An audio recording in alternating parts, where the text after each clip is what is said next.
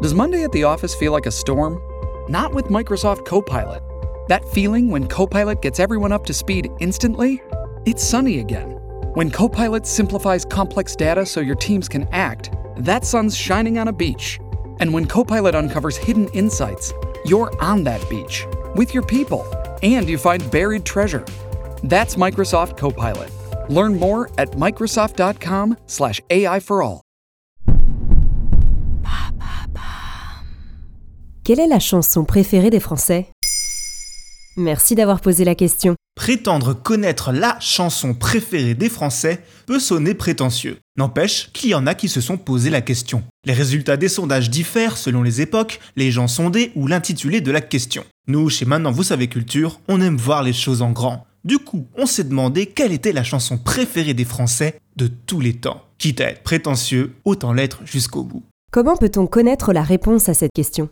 Eh bien parce qu'en 2018, à l'occasion de la sortie d'une appli musicale, Rifix et le Crédit Mutuel ont demandé à un institut de sondage de se frotter à la question. Le classement a été réalisé du 12 au 13 novembre 2018 auprès d'un échantillon de 1004 personnes représentatives de la population française, âgée de 18 ans et plus. 845 chansons françaises ont été soumises à leur vote. Ça en fait. Et si on se contentait du top 5 Cinquième position, je te promets, de Johnny Hallyday. On ne pouvait pas y échapper. L'idole des ex-jeunes fait évidemment partie de cette sélection, avec cette chanson écrite par Jean-Jacques Goldman. Sorti en 86, le titre était revenu premier des charts en 2017 après la mort de son interprète. Le titre est une déclaration d'amour dédiée à sa future compagne, Adeline Blondio.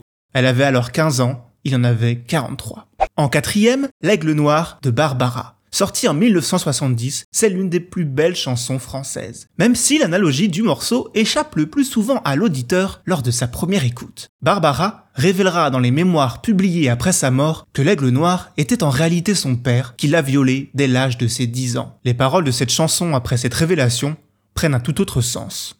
En troisième, Edith Piaf, avec Non, je ne regrette rien. Standard parmi les standards, Je ne regrette rien d'Edith Piaf est une chanson nostalgique qui a su séduire largement au-delà des frontières de la France. Elle a aussi traversé le temps puisqu'elle a été enregistrée il y a maintenant plus de 70 ans. Ce morceau était dédié à la Légion étrangère, alors engagée en pleine guerre d'Algérie.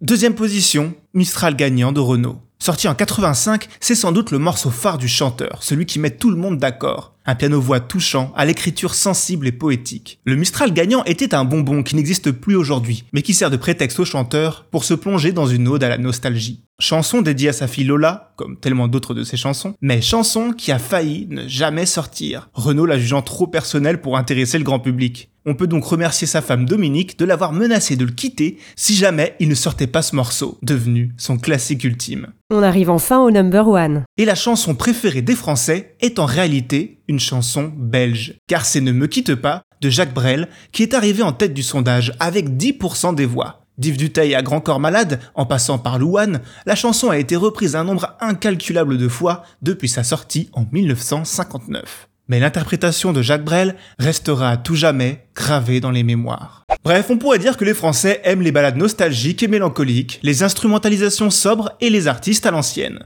Mais ne portons pas de constat définitif trop vite. Car le sixième morceau de cette liste était le tube de Stromae, Papa ou T'es. Alors oui d'accord, le thème n'est pas super gaulerie, mais que voulez-vous On ne se refait pas.